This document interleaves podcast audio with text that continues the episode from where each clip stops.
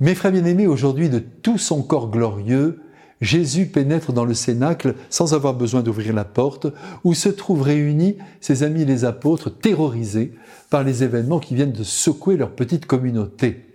Et même si leur prière est intense, l'angoisse demeure, notamment celle d'être arrêtés à leur tour. Et ce n'est pas pour rien si Jésus, en arrivant, offre tout de suite sa paix. La paix soit avec vous. Et cet appel à accueillir la paix, elle n'est pas que pour les apôtres, elle est pour vous, elle est pour moi, elle est pour tous les hommes de tous les temps qui ont tendance à vivre dans l'inquiétude perpétuelle, secoués par les épreuves, par les difficultés, par la maladie, par la mort aussi, qui tous les jours s'approche un peu plus de nous. La seule présence de Jésus devrait nous rassurer et la mort ne plus jamais nous inquiéter. Le Christ est vivant et nous le serons à notre tour éternellement.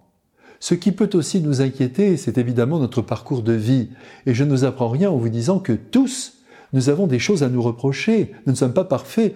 Tous, nous sommes de pauvres pécheurs. Nous sommes, comme disait euh, l'écrivain Colette, de pauvres petits animaux.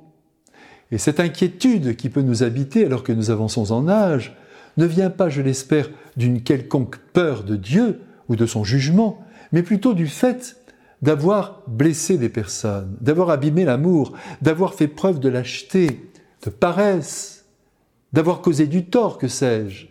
Eh bien Jésus nous dit, même si nous avons 90 ans, mon petit enfant vient dans mes bras, je te comprends comme personne d'autre ne peut te comprendre, je t'aime avec une intensité qu'aucune créature ne peut t'offrir ici-bas. Ne crains pas, je suis là. Vous savez qu'aujourd'hui, nous fêtons le dimanche de la miséricorde, qui contribue à nous faire éprouver la tendresse du Père céleste, qui transporte avec elle le désir de Dieu de nous pardonner nos erreurs de parcours. Sur ce plan-là, l'homme ne ressemble pas à Dieu. Il garde sous le bras le dossier des méfaits. Il ne pardonne que rarement. Tu m'as fait ça, je te fais ça. Il n'y a rien de plus contraire au Christ que cette attitude vengeresse. Pour nous assurer de son pardon, Jésus souffle aujourd'hui sur les apôtres. Il leur envoie l'Esprit Saint, le paraclet, l'avocat, le défenseur de nos vies, pour qu'en son nom, les apôtres et donc les prêtres nous donnent l'assurance que le pardon nous a été accordé. Voilà jusqu'où va la bonté de Dieu, jusqu'au pardon absolu, vous m'entendez Absolu. Il suffit aux humains que nous sommes de ne pas se croire infaillibles, de reconnaître nos limites et nos misères, et au passage de demander pardon aussi à ceux à qui l'on a causé du tort. L'homme tombe et se relève. Il est déjà grand quand il est debout, mais il est immense quand il se met à genoux. Un dernier point.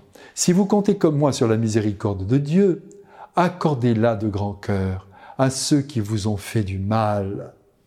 Il me reste à vous dire que quel que soit votre parcours de vie, fût-il tout cabossé, eh bien, vous êtes bénis. Au nom du Père et du Fils et du Saint-Esprit.